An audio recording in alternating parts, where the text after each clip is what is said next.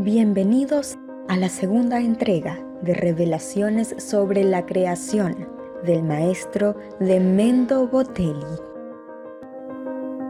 El profeta Eliyahu y su origen extraterrestre y dijo la voz del más poderoso de los Elohim, busca en los suelos sagrados de Urkadur y ve de la mano de Jaobet para que del aire a los ojos puedan ver ambos y reconozcan el color del agua y el sonido de los árboles. Amán se giró y dijo a sus diurim, eleven sus voces al coro de Joy para abrir los cielos y dejar que el olor del fuego abra sus mentes y oh les dé sabiduría. Caminaron durante 600 ovidib y las noches se confundían con los días. Los arbustos se abrieron en los desiertos y del fondo de la tierra brotó una raíz de tanzum y de sus entrañas una flor extraña con pétalos de piedra. Jaobed abrió los brazos y exclamó al cielo, Hoy, Obem Nuhadam. Y los fuertes truenos siguieron a la luz de los relámpagos.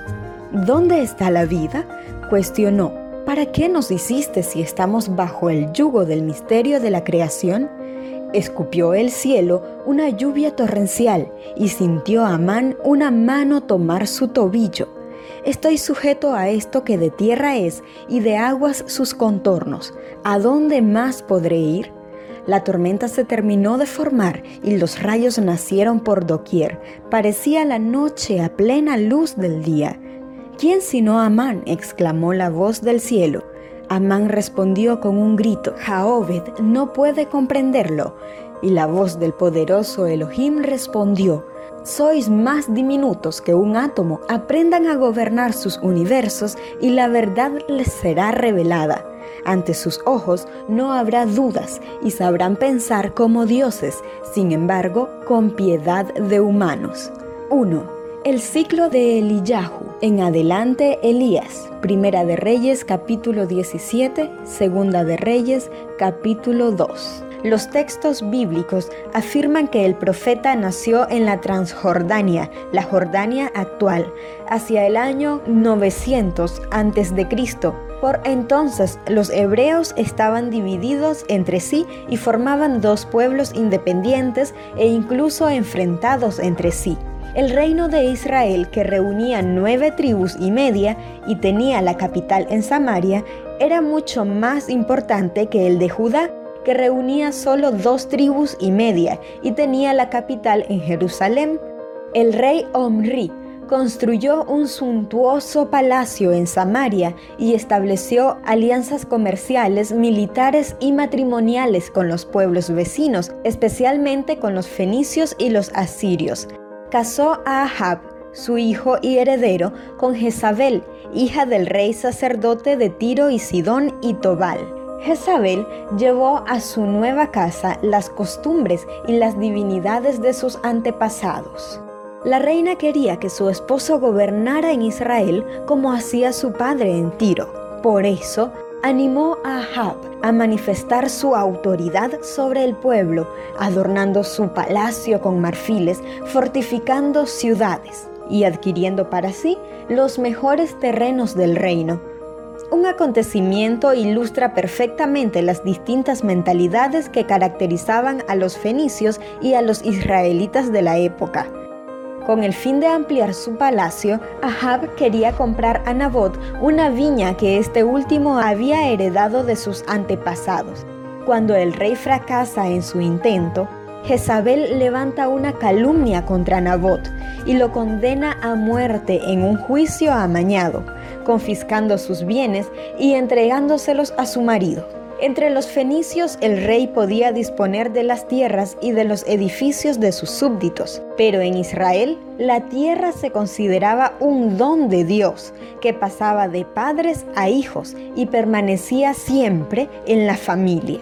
Además, los profetas fenicios estaban al servicio del rey, del que recibían un sueldo. Sus oráculos tenían que dirigirse a ayudarle en sus tareas de gobierno. Por el contrario, los profetas de Israel estaban al servicio de Dios y siempre denunciaban los pecados del pueblo y condenaban sus injusticias, recordándoles que la ley de Dios está por encima de las leyes humanas y de los intereses de los poderosos. Los profetas de Israel recuerdan continuamente a los reyes que no son dueños de sus súbditos y mucho menos de Dios, sino meros servidores. Para evitar la oposición de los profetas de Yahvé, quien en adelante será llamado hoy en las revelaciones de Amán, Jezabel se decide a matarlos. Solo se salvan algunos, porque el mayordomo del rey, Abdías, los esconde en cuevas y los alimenta. Mientras tanto, en Samaria Jezabel construye altares en honor a los dioses de su patria, especialmente de Baal Melkart, patrón de Tiro, que era invocado con distintos nombres en los varios santuarios en su honor. Por eso, a veces se habla en plural de los Baales, y de Azaryam, Acera, antigua divinidad cananea de la fecundidad que también recibía nombres distintos en cada santuario, por lo que a veces se habla de las Astartes, deidades realmente gestadas. También hace llegar sacerdotes y profetas desde su tierra para que atiendan el culto y la ayuden como consejeros. Pronto se extiende entre los nobles y el pueblo la atracción por los dioses fenicios. Baal era el dios de la fertilidad, del sexo, de la muerte y de la sangre, con hermosos templos llenos de esculturas y atractivas prostitutas sagradas, con las que los fieles se acostaban en los santuarios para pedir la lluvia y la fecundidad para sus esposas, campos y ganados. Era la práctica de la hierogamia, muy común en varios pueblos primitivos. Mucho más atractivo que el dios de Moisés y la austera religión yavista, basada en el cumplimiento del decálogo y de los demás preceptos de la alianza, con unos principios morales mucho más exigentes. En cierto momento, Elías entra en escena. No se habla de su familia ni de su infancia, como salido de la nada. Se presenta ante el rey y le anuncia una gran sequía que demostrará que los cultos a Baal son ineficaces, ya que Yahvé es el único que puede enviar la lluvia Elías dijo a Ahab, vive el Señor, Dios de Israel, en cuya presencia estoy. En estos años no caerá lluvia ni rocío hasta que yo lo mande. Primera de Reyes, capítulo 17, versículo 1. Su nombre es muy significativo, ya que Eliyahu significa Yahvé es mi Dios. Posiblemente esto no fuera su nombre original, sino el que él se puso a sí mismo o recibió de Dios para realizar su misión. Elías no adora a Baal ni cree en su poder, solo reconoce a Yahvé, al que confiesa poderoso para dar la lluvia y para retirarla. Sin padre ni madre, ni esposa ni hijos, ni morada fija, vive totalmente consagrado al servicio de Yahvé. Viste una túnica de pieles ceñida con un cinturón de cuero y se alimenta de los frutos del bosque, como los nazireos, como hará Juan Bautista más tarde. De momento, Elías denuncia los pecados del rey de los nobles y del pueblo, anuncia una gran sequía como castigo y huye para esconderse en su región natal junto al torrente Carit, a donde un cuervo le lleva cada día la comida. Elías vive mucho más tiempo escondido en una cueva en soledad y silencio, mientras el rey y sus lacayos lo buscan para matarlo. Más tarde, marchó a Serepta, ciudad fenicia, patria de Baal y de la reina Jezabel, a donde nadie se le ocurrirá buscarlo. Una mujer se fía de él y lo acoge en su casa, poniéndose a su servicio. No deja de ser significativo que una pobre viuda fenicia lo reciba con fe, mientras que los demás poderosos de Israel, guiados por una reina también fenicia, lo persiguen durante su estancia en Serepta se multiplica cada día el aceite y la harina para que no pasen hambre. Cuando fallece el hijo de la viuda, Elías ora a Yahvé y lo resucita. Número 2. El sacrificio en el monte Carmelo. Pasados tres años y medio de sequía, Elías se presenta de nuevo ante el rey, obedeciendo una orden de Yahvé. Al verle, Ahab exclama, ¿Eres tú, ruina de Israel? Elías no se deja intimidar y responde con autoridad, despreciando al rey y dándole órdenes. no arruino yo a Israel, sino tú y tu familia, porque habéis abandonado la ley de Yahvé y servís a los Baales. Pero ahora congrégame todo Israel en el monte Carmelo y a los cuatrocientos profetas de Acera que comen en la mesa de Jezabel Posiblemente Elías se hizo presente sobre el monte Carmelo en un día de fiesta en honor a los Baales, cuando los varones miembros de la corte y del pueblo peregrinaban a los santuarios para ofrecer sus sacrificios y acostarse con las sacerdotisas de las Astartes, que practicaban la prostitución sagrada. Esto explica que rápidamente se reúnan todos en torno al profeta y que no esté presente la reina en el encuentro. Elías está dispuesto a enfrentarse al rey, a sus nobles, a su ejército y a los profetas de los dioses falsos en un duelo que será decisivo para toda la historia posterior del pueblo de Dios. En el lugar indicado en la cima del monte, lugar que la tradición posteriormente ha llamado Murraka, el sacrificio se reúnen los sacerdotes de Baal y los representantes de Israel, el rey y los nobles, así como la gente sencilla. Hasta entonces, los israelitas, como los otros pueblos, habían creído en la existencia de muchos dioses. Para ellos, el dios familiar era Yahvé, el Dios de Abraham, Isaac y Jacob, el que se manifestó a Moisés e hizo salir a sus antepasados de la esclavitud de Egipto. Por la alianza del Sinaí se habían comprometido a dar culto únicamente a Yahvé y a no adorar a los otros dioses. Pero Elías no intenta demostrar que Yahvé es más fuerte que los otros dioses, tal como interpretaron los judíos al salir de Egipto. Ahora estamos ante un paso gigante en la historia de la conciencia religiosa de la humanidad.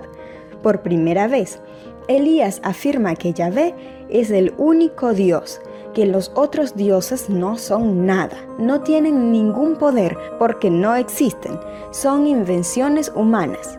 Si tenemos esto en cuenta, la importancia de este episodio sobre el Carmelo es absolutamente excepcional para determinar el origen extraterrestre de Elías.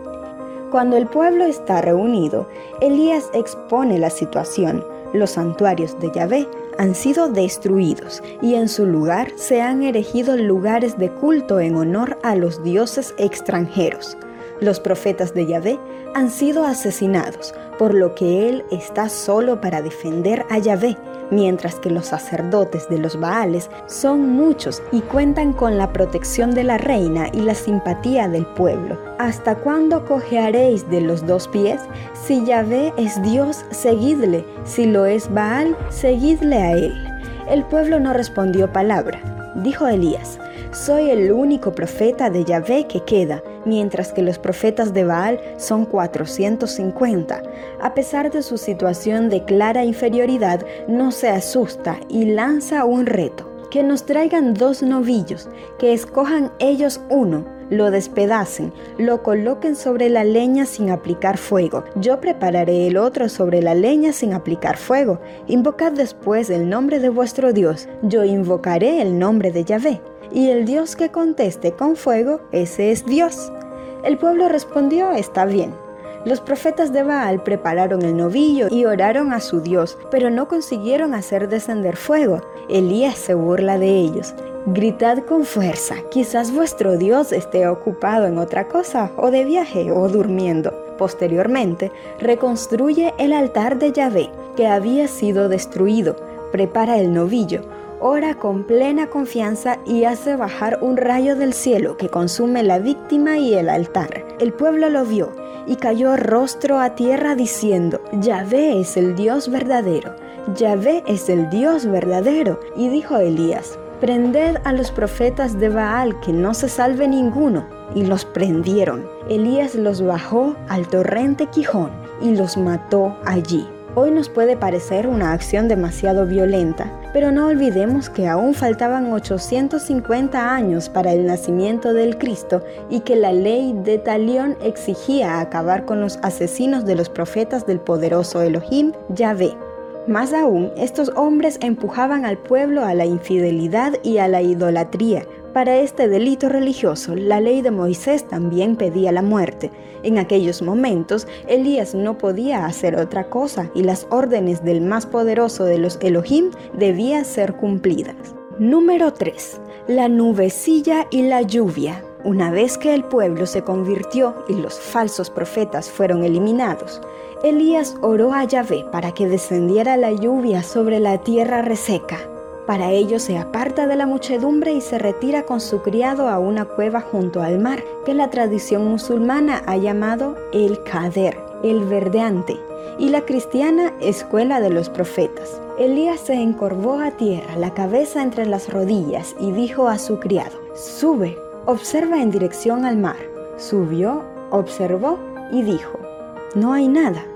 Elías añadió, Vuelve siete veces. A la séptima retornó diciendo, Una nube pequeña como la palma de la mano se levanta del mar. Dijo Elías, avisa a Ahab para que se vaya antes de que se lo impida la lluvia. Y en esto se oscureció el cielo de nubes y viento, y cayó un aguacero. Elías oró con insistencia y confianza. El número 7 significa plenitud e indica la perseverancia y la pureza de la fe de Elías al orar.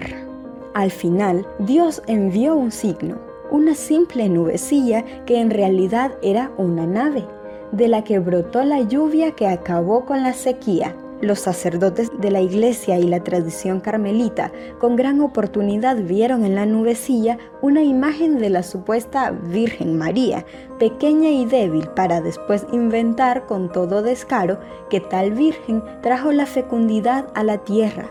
Una atrocidad que como muchas otras han distorsionado la historia y dificultado la revelación de la verdad. 4. Elías en el Sinaí.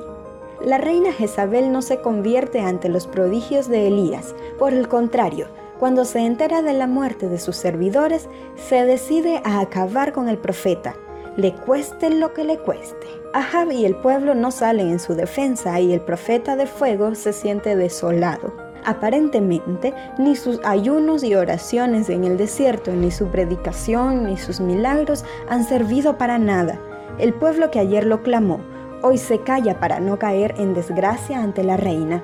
En cierto momento la tristeza lo invade y cede a la depresión. Elías necesita una última purificación antes de alcanzar la plenitud. Sus esfuerzos heroicos y sus victorias podrían causarle vanidad, haciéndole creerse mejor que los otros, fiándose de sí mismo. La experiencia de su debilidad será para él la última y verdadera purificación que lo dispondrá para encontrarse personalmente con Dios. De momento huye del desierto y se tumba bajo un arbusto, deseándose la muerte. Elías deseó morir y dijo, basta, ya ve, toma mi alma, que no soy mejor que mis padres. Quizá sintió cansancio después de tanta tensión. Quizá se avergonzó de haber huido ante las amenazas de la reina y de no haberse enfrentado a ella. Quizá perdió la confianza en su pueblo, incapaz de mantenerse fiel, que se deja arrastrar por quien más grita en cada momento o quizá perdió la confianza en sí mismo, cansado de luchar él solo contra todos.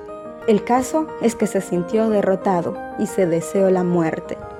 Encontrándose en esta situación, un ángel de Yahvé, un miembro de la nave de Oj, despertó al profeta, le confortó en su abatimiento, le ofreció pan y agua y le invitó a continuar caminando. ¿Hacia dónde? Hacia el Sinaí, llamado también el Oreb, el momento de la alianza, el lugar donde Dios, desde una nave, habló y entregó a Moisés las tablas de la ley Elías se alzó, comió y bebió, y con la fuerza de esa comida caminó cuarenta días y cuarenta noches hasta el momento de Dios. Como no recordar el pueblo de Israel que anduvo cuarenta años por el desierto y Dios lo alimentó con pan del cielo, maná y agua que brotó de la roca? Elías regresa al lugar de los orígenes, a las fuentes de la alianza, a la experiencia primigenia de Israel, su ida se convierte en una peregrinación. En la cima del monte Sinaí se introdujo y no por casualidad, en la misma cueva que habitó Moisés, donde Dios le reveló la fuerza del huracán, del terremoto y del fuego. Elías confiaba en que se repitiera el acontecimiento, pero se equivocaba. Vino un viento potente e impetuoso que rompía montes y quebraba peñascos, y no estaba Yahvé en el viento. Tras el viento, un terremoto, y no estaba Yahvé en el terremoto. Tras el terremoto, un fuego, y no estaba Yahvé en el fuego. Dios no se revela a Elías en las fuerzas de la naturaleza como él lo esperaba. Lo que en otro tiempo sirvió para Moisés ya no sirve para Elías. No te pierdas la tercera parte de esta entrega. Gracias, y hasta, pronto.